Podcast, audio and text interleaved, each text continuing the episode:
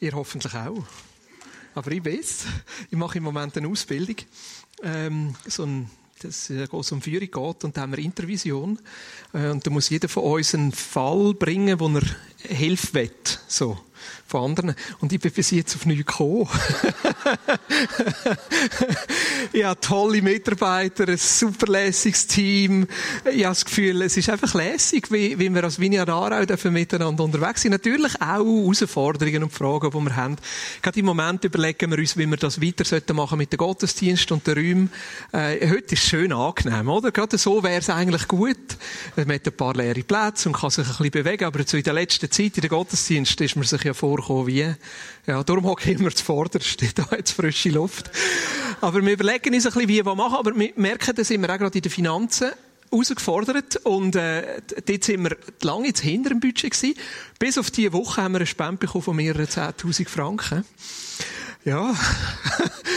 und nachher, es ist so, ich, ich, ich schaue nicht, wer was spendet. Ich will das gar nicht wissen, aber die Brigitte, die Buchhaltung macht, hat den Auftrag, wenn etwas außergewöhnlich ist, mir das zu sagen. Weil ich wette ja dem nachgehen, weil es könnte ja sein, dass jemand aus komischen Umständen heraus etwas gibt, oder aus schlechtem Gewissen, oder irgendetwas damit verbunden ist, wo man dann wie müsste sagen, hey, das wetten wir eher nicht. Und darum gehe ich dem amigs nach, zum zu sagen, hey, wir sind dankbar und so. Und nachher habe ich mit dieser Person telefoniert und die hat gesagt, weißt, wir sind so gesegnet in der letzten Zeit und haben es so gut gehabt. Wir haben einfach das Gefühl gehabt, wir wollen das Sagen weitergeben. Ich dachte, merci. Das nehmen wir gern. Und das ist uns wirklich eine Ermutigung, gerade jetzt, wo wir im Budgetprozess sind und uns überlegen, was könnten wir in der nächsten Zeit machen und wie sieht es mit den Anstellungen aus und wo könnten wir vielleicht sogar mal noch eines ausbauen, ist das natürlich genial. Ja. Heute ist das letzte Mal Wink ins Killen. Für drei Monate. Nachher startet Wink ins Projekt ja, das ein bisschen am Rand mitbekommen, wie tolle Arbeit. Also auf die einen Seite, unsere Kinder sind ja dabei, aber in dem Sinn bin ich auch führungsmäßig ein bisschen involviert. Aber einfach was für tolle Arbeit als die Winkits-Mitarbeiter machen. Jetzt kommt die Projektphase. Da sind einige von uns auch wieder dabei, die die Kinder können auswählen können, wo wollen sie gerne die nächsten drei Monate dabei sein. Und das ist uns wichtig so, dass auch in dieser Zeit eine Gruppendynamik entsteht. Und auf der anderen Seite ist es auch lässig, jetzt die Leute, die neun Monate jetzt wirklich fast jeden Sonntag so ein bisschen dran sind, dass die jetzt mal ein bisschen Pause haben. Darum, wenn ihr merkt, da sind Winkits-Mitarbeiter jetzt ein bisschen regelmäßiger im Gottesdienst, geht doch auf sie zu und auch sonst sagen, hey, merci vielmal für alles, was ihr hier macht. Und ich dachte, wir könnten kurz schnell beten für die Winkits-Mitarbeiter. Wir könnten kurz schnell beten, auch jetzt für den Start für ein Projekt, das in zwei Wochen losgeht. Einfach, dass unsere Kinder so eine super gute Zeit haben, immer wieder Gott erleben, gerade auch im Kreativen oder im Sport. Eine Gruppe heisst, wie heisst es? Boys Only. Oder haben sie schon Mans Only genannt? So visionär. Nein, das heisst, glaube ich, Boys, Boys Only. Ja, und Jesus, ich danke dir einfach für das Geschenk, das du uns gibst. Das Geschenk mit diesen vielen Kindern, die du uns anvertraust, aber auch das Geschenk mit den vielen Kinderdienstmitarbeitern, die einfach ihr Herz hineinschenken in die Kille, die schon da ist. Nicht die Kille der Zukunft, sondern die Kille, die da ist. Und Jesus, ich wünsche mir, dass jedes Kind, das du uns anvertraust, einfach aufwachst im Bewusstsein, dass es dich gibt, dass du lebst. Und im Bewusstsein, dass du es geschaffen hast in deinem Ebenbild. Dass es wertvoll ist, eine Berufung hat und ein Weltveränderer kann sein Jesus, ich danke dir für die Phase, jetzt, die kommt mit dem Wink ins Projekt, für all die Kreativität und für all die Menschen, die sich hier verschenken. Und ich bete einfach für eine segensreiche Zeit, dass das Kind schnell Anschluss findet in dem neuen Gruppengefüge und sich einfach wohlfühlen und auch gern gehen. Amen. Geschichte vom Heil, das ist so das Thema gewesen, äh, die letzte Mal. Cur Deus Homo. Wieso ist Gott überhaupt Mensch geworden? Wir haben seit nach der Sommerferien zwischendurch noch schnell über Gemeinschaften geredet, aber einfach die, die Frage miteinander angeschaut und ja, die verschiedenen Sichten auch von der Heilsgeschichte versucht aufzuzeigen. Die objektive, die subjektive, die dramaturgische oder klassische Sicht. Äh, das klingt jetzt alles relativ theologisch, aber wir werden jetzt in den nächsten Mal so so anschauen, was heisst ist das praktisch? Was heisst das für meinen Alltag? Wir werden auf die einen Seite anschauen, was bedeutet das Kreuz und auf die andere Seite, was bedeutet die Auferstehung. Eben nächstes Mal zum Beispiel das Kreuz und körperliche Heilung. Da wird ein Freund von mir da sein, der Andi Di Melio, ganz ein junger, lässiger, dynamischer Typ, der auch viel erlebt, dass, äh, wenn sie beten, dass Menschen geheilt werden. Und da bin ich sehr gespannt, ein bisschen kribbelig und hoffe auch, dass Jesus uns da einen neuen Durchbruch schenkt. Äh, wo wir gelandet sind, äh, letztes Mal, jetzt vor zwei Wochen, ist eigentlich mit, äh, mit der Kernbotschaft, Jesus ist König. Also Jesus ist gekommen, um seine Königsherrschaft wieder einzunehmen. Jesus ist gekommen und hat Erlösung gebracht, auch für uns persönlich, indem als er den Teufel besiegt hat, am Kreuz auferstanden ist, den Tod besiegt hat und aufgefahren ist und den Platz zur Rechten vom Vater eingenommen hat und darum jetzt König ist. Das ist das, wo wir so drinnen gelandet sind. Ich war diese Woche in Kenia. Das ist so eines von diesen ganz verrückten Sachen. Man fliegt, ist zwei Tage dort und fliegt wieder zurück und denkt, so ein Meeting könnte überall stattfinden. Aber ist eigentlich unter dieser Bedeutung gestanden, wieso, wieso ist Jesus gekommen? Weil wo wir am meisten herausgefordert sind in der ganzen Missionsarbeit, und ich koordiniere ja die Mission für alle deutschsprachigen Vineyards, ist genau die Frage, nämlich, wieso ist Jesus gekommen für Menschen auch in Entwicklungsländern? Lange Zeit war Mission so ein eine einseitige Mission. Wir schauen, dass wir den Menschen von Jesus erzählen, sie Jesus in ihr Herz einladen und nachher in den Himmel kommen. Und wir merken, dass das ist einfach zu kurz. Das ist zu kurz gegriffen. Was bedeutet das Evangelium im Kontext von Kirchengründung? Und was bedeutet das Evangelium vor allem im Kontext von Armutbekämpfung? In Wertschätzung, in Miteinander, in Partnerschaft. Und es ist ein absolut phänomenales Treffen gewesen. Ich habe zum Beispiel dort einen Mann kennenlernen, den Jacques aus Burundi, Menschenrechtsanwalt, der hat im letzten halben Jahr zweieinhalbtausend Kinder aus dem Gefängnis geholt.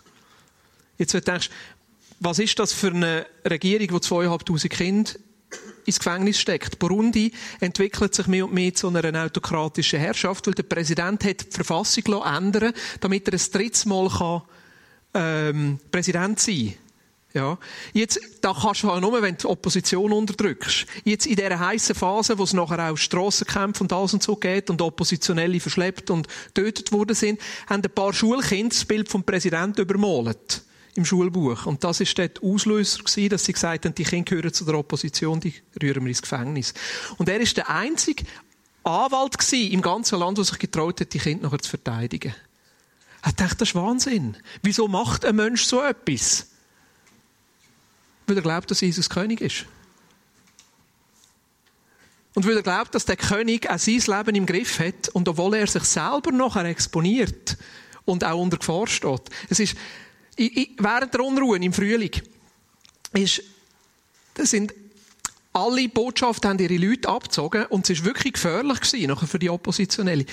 Ein Freund von mir, von Deutschland, ist genau in dieser Zeit nachher abgereist und hat Zeit mit ihm verbracht und sie haben sich auf der Straße gezeigt und das ist sein Schutz gewesen, dass er dort nachher nicht selber verhaftet worden ist.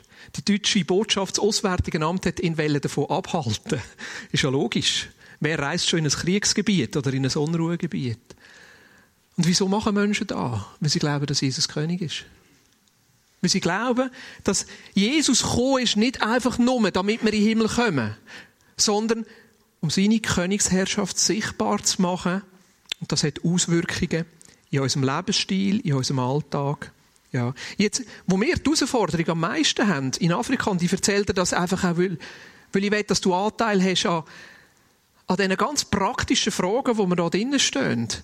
Die grösste Herausforderung, die wir haben in Afrika, ich, ich, ich gehe ja regelmäßig auf Nigeria, auf Sierra Leone, ich höre es von anderen Ländern, ist, dass Kirchen ein Evangelium übernommen haben, wo es nachher nur ums Persönliche geht.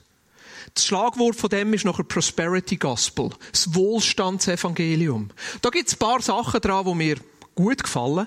Aber die grosse Mehrheit von dem Evangelium ist, Jesus ist gekommen, damit du schön, reich, gesund und erfolgreich wirst. Und was du jetzt musst machen ist, du musst richtig glauben, du musst den Zehnte geben und ganz viel Opfer. Also du musst säen und dann wirst du davon wieder ernten. In Nigeria ist es sogar so weit, dass es eine Lehre gibt, die sagt, du musst gegen nur säen, weil dort, wo du säst, wirst du ernten. Das heißt, du musst im Reichen Geld geben, weil wenn du im Reichen Geld gibst, sagst du in Reichtum und dann wirst du Reichtum ernten. Und wenn du im Armen Geld gibst, dann sagst du in Armut und wirst Armut ernten. Ist noch lässig, oder? Also, was eigentlich passiert, ist auf Grundlage von dieser Botschaft, bauen Kirchen ein Missbrauchssystem. Das ist ähnlich wie das Schneeballsystem, das der Behring aufgebaut hat und jetzt letzte Woche verurteilt worden ist. Wo viele Leute und vor allem arme Leute sehr viel Geld geben, und in der Masse ist das extrem, wo ganz wenig Leute, die an der Spitze stehen, noch ganz reich sind. Also afrikanische Pastoren, die einen Privatjet haben und in diesem Privatjet noch rumfliegen. Und das ist Dimension nachher, wo man sich manchmal fast nicht drinnen vorstellen kann. Und das Verrückte ist, dass das wie zum Standard wird. Und wenn man mit einer anderen Botschaft, einem anderen Evangelium kommt, man gar nicht richtig wahrgenommen wird. Wenn man nicht selber Handtüchli verkauft und Salbungsöl und sagt, hey, wenn du das und das, die fünf Schritte und dann passiert's und gib und du wirst reich und so als grosser Mann Gottes auftritt. Das ist ein Spannungsfeld.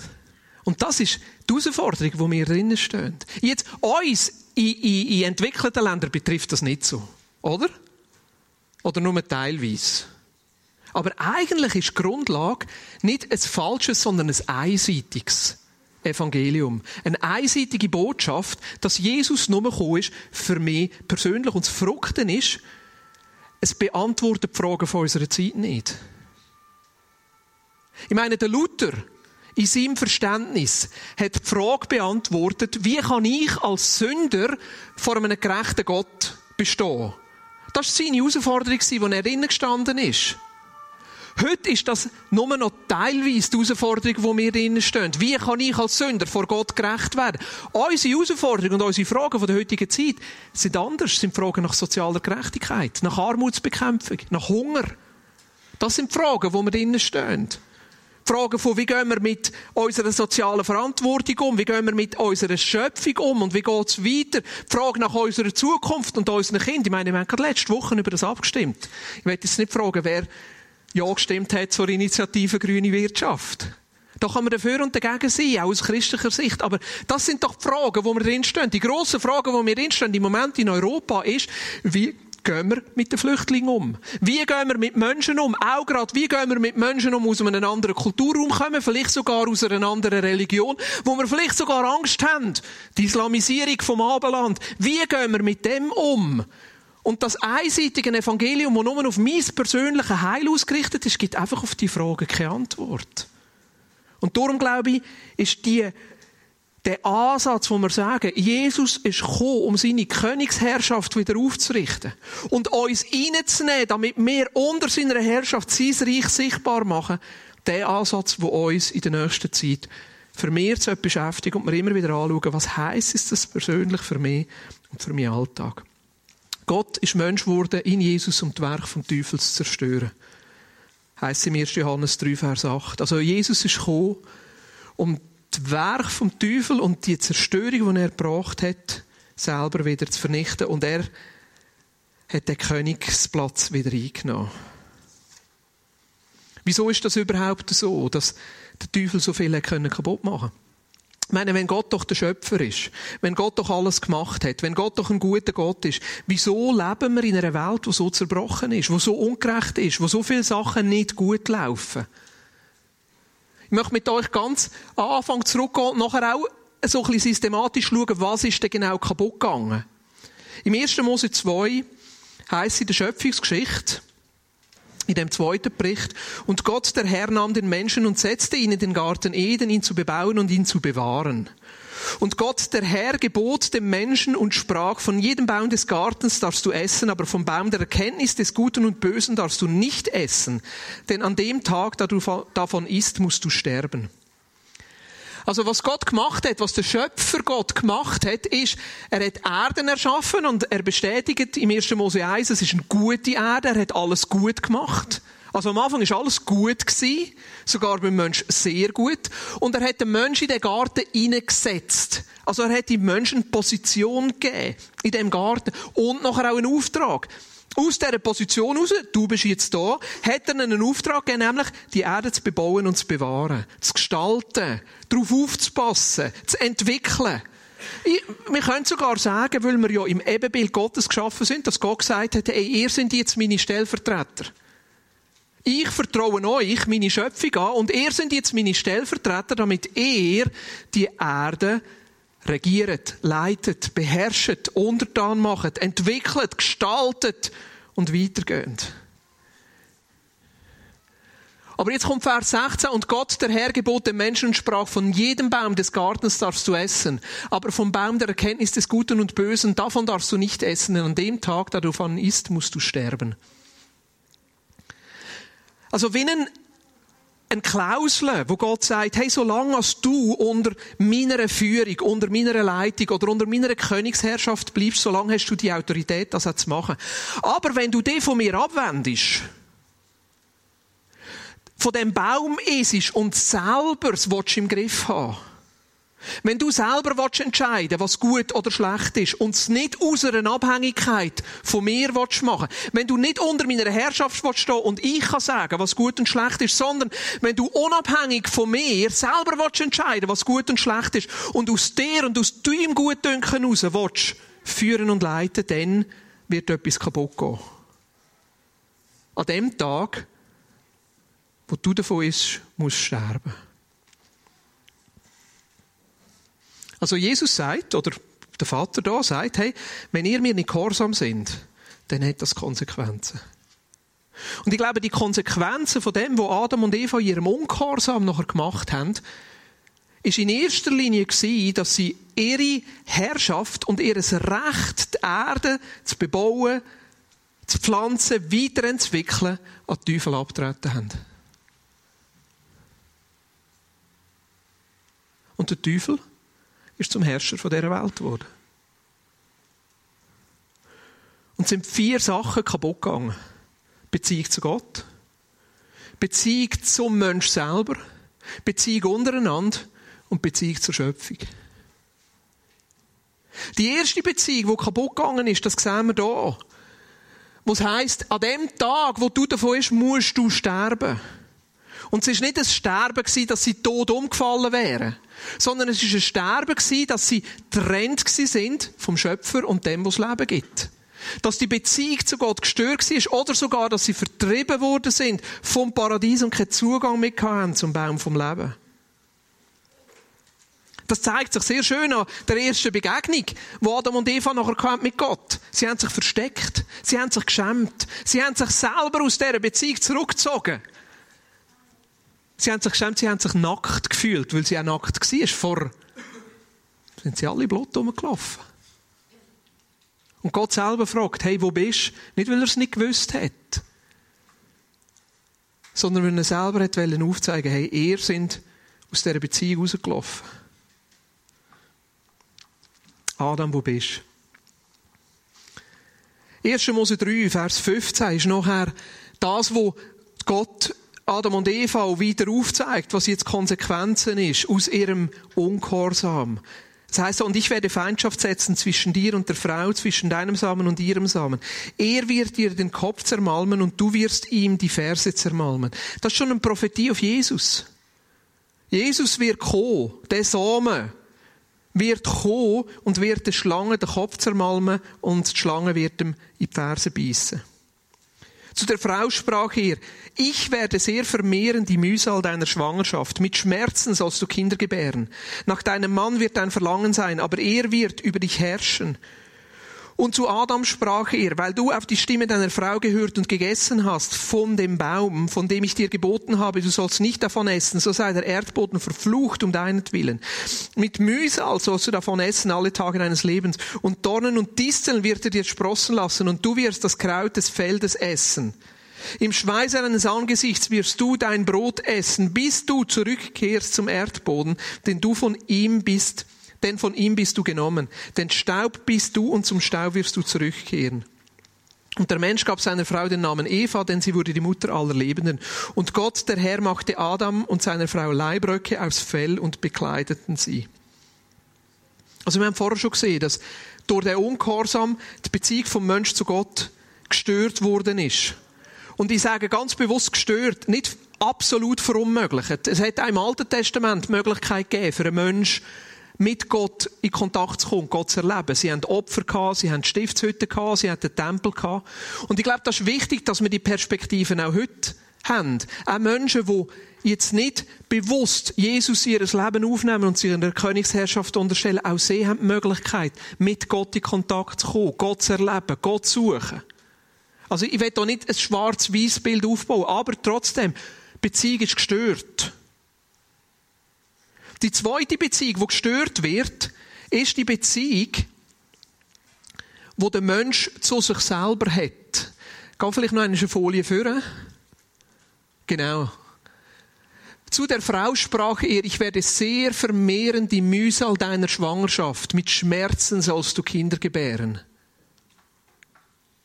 Für mich ist das ein Ausdruck von der Beziehung zu uns selber, wo gestört wird.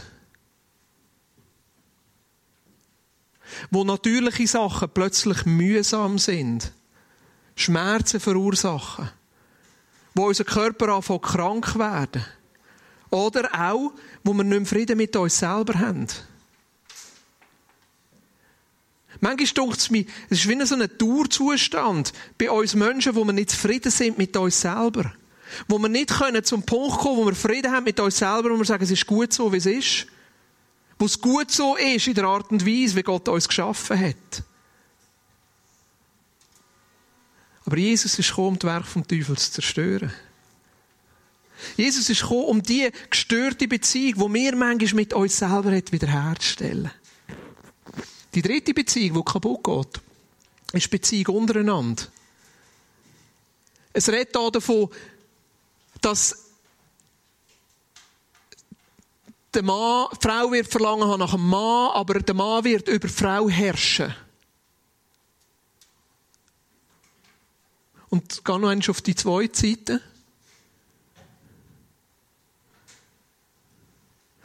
Da, es ist, ich sehe es gerade nicht, aber es, die, die Beziehung, die der Mensch untereinander hat, die gestört wird, die nicht mehr harmonisch ist. Ich glaube grundsätzlich, dass Gott den Mensch in einer Partnerschaft geschaffen hat, in einer Gleichwürdigkeit, wo nicht der Mann, der Frau, Frau und Mann, so, muss untergeordnet sein, sondern dass das auch ein Folge ist von dem Zerbruch in der Beziehung.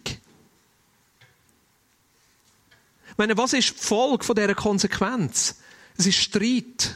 Es ist Eifersucht. Es ist Krieg. Es ist Unversöhnlichkeit. Ich meine, denen ihre Kinder haben sich nachher gegenseitig umgebracht. Kein und Abel. Das ist eine Folge von dem Ungehorsam, von dem nicht unter Jesus als König stehen. Und Jesus ist gekommen, um das Werk vom Teufel zu zerstören. Und ich merke, dass da ganz praktisch wird, Beziehung untereinander. Fremdenfeindlichkeit, Rassismus, Ablehnung, Misstrauen, Hass, sogar Krieg sind Konsequenzen von dem Ungehorsam, wo der Teufel reinkommen konnte und etwas von dem Leben zu zerstören und Jesus ist gekommen, das wiederherzustellen. Und die vierte Beziehung, und das sehen wir hier, ist Beziehung zu der Schöpfung. Dornen und Disteln wird er dir sprossen lassen, und du wirst das Kraut des Feldes essen. Im Schweiße deines Angesichts wirst du dein Brot essen, bis du zurückkehrst zum Erdboden, denn von ihm bist du gekommen, denn Staub bist du und zu Staub wirst du zurückkehren. Also, die Beziehung, wo wir haben zu unserer Natur, zu unserer Schöpfung, wo die Schöpfung nachher auch rebelliert wieder gegen uns Menschen in Naturkatastrophen. Und wir die Erde ausbieten und die Ressourcen ausbieten. Ich meine, das ist eine Herausforderung, die wir alle haben. Wenn die ganze Welt so würde leben wie wir, bräuchte es die Ressourcen von drei Erden. Ich befrage jetzt Menschen wie Christoph, die Maschinen erfinden, um das irgendwie so ein bisschen auszugleichen. Und gleichzeitig kann ich meine Verantwortung nicht einfach an Christoph übertragen, sondern immer wieder fragen, ja, wie lebe ich? In welcher Verantwortung stehe ich zur Schöpfung? Ich meine, manchmal straussen es mich fast, dass es in der heutigen Zeit noch Menschen gibt, die die Klimaveränderung in Frage stellen. Ich denke, ja, wir haben eine Verantwortung. Als Christen haben wir eine Verantwortung. Wir müssen es abwägen und ist es wahrscheinlich immer möglich und gleichzeitig es sollte uns berühren. Weil Jesus ist gekommen, das Werk vom Teufel zu zerstören. Jesus ist gekommen, uns Menschen auch wieder zurückzustellen in eine natürliche Beziehung zu der Schöpfung. Es sind vier Beziehungen, die gestört sind. Die Beziehung von uns zu Gott, die Beziehung zu uns selber, die Beziehung untereinander und Beziehung zur Schöpfung. Jetzt, was ist die gute Nachricht? Die gute Nachricht ist, Jesus ist gekommen, um das Werk vom Teufel zu zerstören. Jesus ist gekommen, um diese vier Beziehungen wiederherzustellen. Gesund zu machen. Jesus ist Mensch geworden. Jesus ist am Kreuz gestorben. Jesus ist auferstanden. Jesus hat die Position zur Rechten vom Vater eingenommen. Und irgendwann wird er zurückkommen. Und wir leben in dieser Zwischenzeit, wo Jesus schon König ist, aber seine Königsherrschaft noch nicht überall sichtbar ist. Was bedeutet das? Es bedeutet, dass wir eine Wiederherstellung in diesen vier Bereichen können erleben können, aber vielleicht nicht immer vollständig. Die vollständige Wiederherstellung in all diesen vier Bereichen passiert, wenn Jesus zurückkommt. Mir hat einmal jemand gefragt, Boris, wird irgendeiner geheilt? Eine Person, die wirklich herausgefordert ist in Bezug auf Heilung. Mir kommt er gesagt, Boris, werde irgendeiner geheilt? Und ich habe gesagt, ja. Du wirst irgendeiner geheilt. Spätestens, wenn Jesus zurückkommt. Weil wenn Jesus zurückkommt, wird er alles wiederherstellen. Aber ich glaube und ich bete und ich hoffe mit dir, dass es schon vorher passiert. Aber spätestens, wenn Jesus zurückkommt. Und das ist das Spannungsfeld, wo wir drinstehen. Dass Jesus jede von diesen Beziehungen vollständig wiederherstellen. Unsere Beziehung mit Gott vollständig herstellen. Dass wir die genau gleiche Beziehung haben, wie Adam und Eva hatten im Paradies. Und gleichzeitig werden wir das erst erleben, wenn Jesus zurückkommt. Dass Jesus unsere Beziehung zu uns selber vollständig wiederherstellen. Dass wir im Frieden können sein mit uns selber.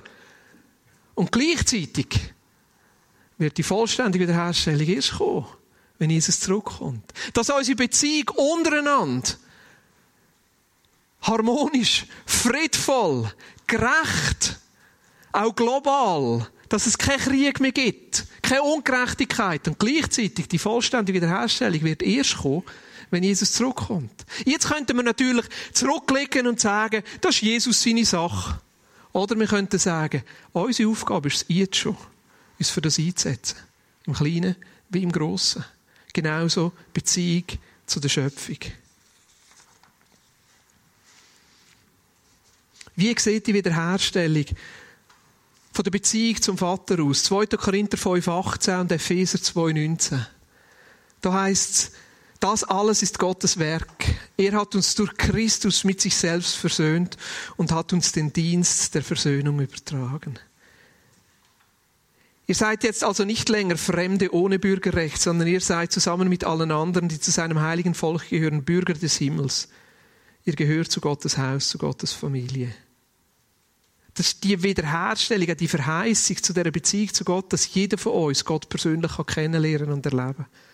Jesus ist gestorben und ist König, dass die Beziehung zu Gott wieder hergestellt werden kann, die gezeichnet ist durch Liebe, durch Annahme, durch Vergebung wo zeichnet ist davon, dass wir wieder können zu Kinder Gottes werden und zu seiner Familie können gehören. Was bedeutet das die Wiederherstellung von der Beziehung zu uns selber? 2. Korinther 5, 17. Gerade der Vers vorher, zu dem, wo wir nachher Vielmehr wissen wir, wenn jemand zu Christus gehört, ist er eine neue Schöpfung. Das Alte ist vergangen, etwas ganz Neues hat begonnen. Es ist schön, dass das als Tatsache ausgedrückt wird. Genauso wie es eine Tatsache ist, dass Jesus König ist, ist es eine Tatsache, dass wir eine neue Schöpfung sind. Eine neue Identität haben. Dass wir an einen Ort kommen können in unserem Alltag und in unserem Leben, wo wir im Frieden können sein mit uns selber. Weil wir wissen, er hat es gut gemacht. Ist wegen dem alles gut? Nein. Und doch, ja. Weil er ist König. Galater 3 heißt, ihr alle seid also Söhne und Töchter Gottes, weil ihr an Jesus Christus glaubt und mit ihm verbunden seid. Denn ihr alle, die ihr auf Christus getauft worden seid, habt ein neues Gewand angezogen, Christus selbst. Was für eine Verheißung. Ich glaube, wenn wir die Liebe, Annahme und Vergebung von Gott erleben, dann lernen wir auch uns selber zu lieben, uns selber anzunehmen und uns selber zu vergeben. Der Bobby hat das Buch geschrieben, Unfertig. Wir sind noch nicht fertig. Wir sind alle unterwegs. Wir sind alle in dem Prozess, wo wir lernen, in dieser neuen Identität zu leben. Unsere Schwächen und Fehler können zu akzeptieren und gleichzeitig in einen Frieden hineinzukommen, der nicht zu einer Passivität führt, sondern uns Jesus immer ähnlicher macht. Wer von uns möchte gerne mit jemandem zusammenleben, der immer streitet? Immer kritisiert? Immer nörgelt? Immer sagt, das ist nicht gut genug? Niemand, oder? Manchmal dunkt es mir aber, dass ich mit so jemandem zusammenlebe. Und da meine ich jetzt nicht meine Frau, sondern mich selber. Wie oft nörgle ich an mir selber rum? Wie oft kritisiere ich mich selber? Wie oft bin ich nicht zufrieden, weil es nicht genau das ist, was ich eigentlich könnte und denkt habe und sollte? Wie oft bin ich unzufrieden? Wie oft sage ich mir selber nicht Danke und wie oft sage ich nicht, eigentlich habe ich es gut gemacht? Geht es euch auch so? Oder ist das nur bei mir so? Ja, jetzt letztens gerade ein Stärkenprofil ausgefüllt. Eine von meinen Stärken ist Stolz. Als Schweizer dürfen wir das fast nicht sagen. Müsste fast Amerikaner sein, um das können auszuleben. Aber Stolz heisst auch, ein bisschen gesund mit sich selber können umzugehen. Und das merkt ihr ja manchmal auch. Ich bin sicher nicht der, der gerade wahnsinnig demütig und selbstkritisch überkommt. Aber gleich, die Selbstkritik in mir, die trägt jeder. Und ich glaube, Gott wird hier Versöhnung schenken. Versöhnung in unserer Beziehung zu uns selber wo wir einfach im Frieden können sein mit uns selber und uns selber so annehmen, wie Christus uns angenommen hat. Und nachher auch Wiederherstellung zu erleben in der Beziehung zu anderen Menschen. Galater 3 heißt, hier gibt es keinen Unterschied mehr zwischen Juden und Griechen, zwischen Sklaven und freien Menschen, zwischen Mann und Frau, denn durch eure Verbindung mit Jesus Christus seid ihr alle zusammen ein neuer Mensch geworden. Oder im 1. Johannes 4, meine Freunde, wir wollen einander lieben, denn die Liebe hat ihren Ursprung in Gott und wer liebt, ist aus Gott geboren und kennt Gott. Wer nicht liebt, hat Gott nicht erkannt, denn Gott ist Liebe. Und Gottes Liebe zu uns ist daran sichtbar geworden, dass Gott seinen einzigen Sohn in die Welt gesandt hat, um uns durch ihm das Leben zu geben. Das ist das Fundament der Liebe, nicht, dass wir Gott geliebt haben, sondern dass er uns geliebt und seinen Sohn als Sündeopfer für unsere Sünden zu uns gesandt hat die Wiederherstellung zu der Beziehung zum Vater, die Wiederherstellung zu der Beziehung zu uns selber, die führt auch zu einer Wiederherstellung von der Beziehung zu anderen Menschen. Dort her, dass wir nicht Menschen beurteilen nach ihrer Herkunft, Religion, Rasse, Nationalität, sondern den Menschen sehen und die Schönheit in jedem Menschen sehen.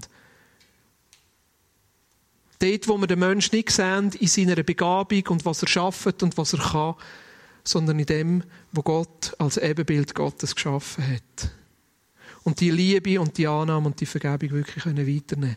Jesus ist gekommen, das Werk vom Teufel zu zerstören. Und ich bin überzeugt, dass wir einige Menschen unter uns da haben, die sich bewusst sind, dass sie zerbrochene Beziehungen leben. Vielleicht ist es im Moment in deiner Nähesituation. Oder zu deinen Eltern, oder zu deinen Nachbarn, oder zu deinen Arbeitskollegen. Zerbruch in den Beziehungen ist eine Realität. Das ist ein Werk vom Teufel.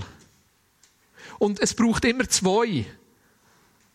Und es ist nicht immer unsere Verantwortung. Und wir können nicht immer die Verantwortung auf uns nehmen, dass es nicht funktioniert. Und gleichzeitig können wir sagen, Jesus, du bist König. Und du bist gekommen, um diese Beziehung auch wieder herzustellen. Und ich will, dass Frieden hineinkommt. Und ich will, dass Versöhnung hineinkommt. Und ich will, dass Wiederherstellung hineinkommt. Und schlussendlich die Wiederherstellung der Beziehung zur Schöpfung. Das ist eher ein bisschen abstrakt und eher ein bisschen etwas Grösseres. Und eher ein bisschen etwas, wo wir erst anfangen zu verstehen, was das heisst. Und gleichzeitig, ich finde, es gibt eine super Bibelstelle im Römer 8. Ja, die gesamte Schöpfung wartet sehnsüchtig darauf, dass die Kinder Gottes in ihrer ganzen Herrlichkeit sichtbar werden. Denn die Schöpfung ist der Vergänglichkeit unterworfen, allerdings ohne etwas dafür zu können. Stimmt, wer ist schuld? Mehr, nicht Schöpfung. Sie musste sich dem Willen dessen beugen, der, Schicks der ihr dieses Schicksal auferlegt hat. Aber damit verbunden ist eine Hoffnung. Auch sie, die Schöpfung, wird von der Last der Vergänglichkeit befreit werden und an der Freiheit teilhaben, die den Kindern Gottes mit der künftigen Herrlichkeit geschenkt wird ich kann nicht das Ganze lesen, weil ich will, dass wir noch Zeit haben, nachher zum Betten. Geh schnell auf die nächste Folie, Jesaja 11. Leset das einmal daheim. Da redet von Jesus, der kommt, der Spross aus Jesaja. Und wenn Jesus kommt und Jesus König ist und sein Frieden sich ausrichtet, was das für einen Einfluss hat auf die Schöpfung, dass Leu und Schaf und Leopard und äh, weiß nicht was und das Kind kann reinlängen in, in, in, in, Brutstätte von der Schlangen, von der Ottern und wird nicht bissen. Also undenkbar. Bienenli, die nur Honig geben und nicht stechen. Wäre super, oder? Gell, Steff? Genial! Wiederherstellung. Und eben, da sehen wir, wie, wie nötig es ist, dass Jesus zurückkommt und das wiederherstellt. Und gleichzeitig, Jesus ist jetzt schon König und wird durch uns seine Königsherrschaft sichtbar machen. Der Karl Schmidt, äh, der, ein guter Freund von Südafrika, der hat ein Programm entwickelt, das sich nennt Farming God's Ways. Ich, ich bin jetzt nicht davon überzeugt, dass man jedes Prinzip aus der Bibel in der heutigen Zeit noch eins zu eins umsetzen kann. Also, da finde ich, braucht es manchmal auch Kontextualisierung und das und so. Aber er hat ein Programm entwickelt für eine Landwirtschaft in Afrika auf Grundlage von biblischen Prinzipien. Es scheint zu funktionieren. Jesus, wo König ist, wo die, die, die Prinzipien auch von der Natur wiederherstellt. Von Ruhe, von Sabbat, von Ernten, von den Lebenszyklen, von all sieben Jahren ein Jahr Pause machen und was immer das nachher bedeutet. Ich komme nicht raus. Also, keiner, der Landwirtschaft betreibt in der Schweiz, soll zu mir kommen und fragen, wie das geht. Ich habe keine Ahnung. Aber er hat mir gesagt, das funktioniert. Wenn Jesus wieder König sein darf. Hey, wenn wir die Wiederherstellung erleben in der Beziehung zu Gott, in der Beziehung zu uns selber, in der Beziehung zu anderen Menschen, in der Beziehung zur Schöpfung, bedeutet dass wir uns Jesus als König unterstellen. Ganz bewusst. Dass wir uns ganz bewusst immer wieder neu nach Jesus ausrichten und sagen, Jesus, du sollst König sein in diesem Bereich. Im Römer 10 heißt es, wenn du also mit deinem Mund bekennst, dass Jesus der Herr ist oder der König ist und mit deinem Herzen glaubst, dass Gott ihn von den Toten auferweckt hat, wirst du gerettet werden. Und du jetzt einmal Rettung in dem Kontext gesehen. Rettung als Wiederherstellung von der Beziehung. Nicht nur eine Rettung, dass du in den Himmel kommst, sondern Rettung in deiner Wiederherstellung zu der Beziehung zu Gott. Rettung in deiner Wiederherstellung in der Beziehung zu dir selber. Rettung in der Wiederherstellung in der Beziehung zu anderen Menschen. Rettung in der Wiederherstellung zu deiner Beziehung zu der Schöpfung. Wenn du also mit deinem Mund bekennst, dass Jesus der Herr ist. Ich glaube, die Wiederherstellung kommt, wenn wir uns immer wieder Jesus unterstellen. Immer wieder sagen, Jesus, du sollst König von meinem Leben sein. Gerade auch in den Situationen, wo wir anstehen. Gerade auch in den Situationen, wo wir ein Wunder brauchen. Also wir sagen, Jesus, du sollst König sein. Ich bringe es zu dir. Ich bringe es zum Kreuz als Beispiel davon. Jesus, du bist König. Du bist auferstanden. Du sitzt zur Rechten vom Vater. Du darfst gerne auf die nächste Seite kommen. Welche Beziehung merkst du, dass Jesus bei dir heute Morgen dran ist? Vielleicht ist es die Beziehung zu Gott. Du merkst, hey, ich wünsche mir, Jesus, dass du da König bist und dass ich einfach stärker in dieser Beziehung sein darf. Vielleicht ist es der Beziehung zu dir selber, wo du immer wieder herausgefordert bist, wo du einfach sagst, Jesus, ich will mich da deiner Königsherrschaft unterstellen. So denken, wie du denkst. Aber ich brauche es, dass du mir da Versöhnung schenkst, Frieden schenkst, Annahme, Liebe schenkst zu mir selber. Vielleicht ist es in Beziehungen zu anderen Menschen wo vielleicht sogar frustriert bist, wo Sachen kaputt sind, wo es nicht so sind, wie du willst, und du sagst, Jesus, ich lade dich ein, dass du König bist in dieser Beziehung. Du sollst der König sein. Vielleicht ist es in der Beziehung zur Schöpfung. Soziale Gerechtigkeit. Sachen, die dich belasten, bezogen auf Krieg. Ungerechtigkeit, wo du sagst, Jesus, ich will, dass du dort der König bist. Zeig mir, wie, wie ich ein kleiner Teil kann dazu beitragen, dass Frieden kommen kann.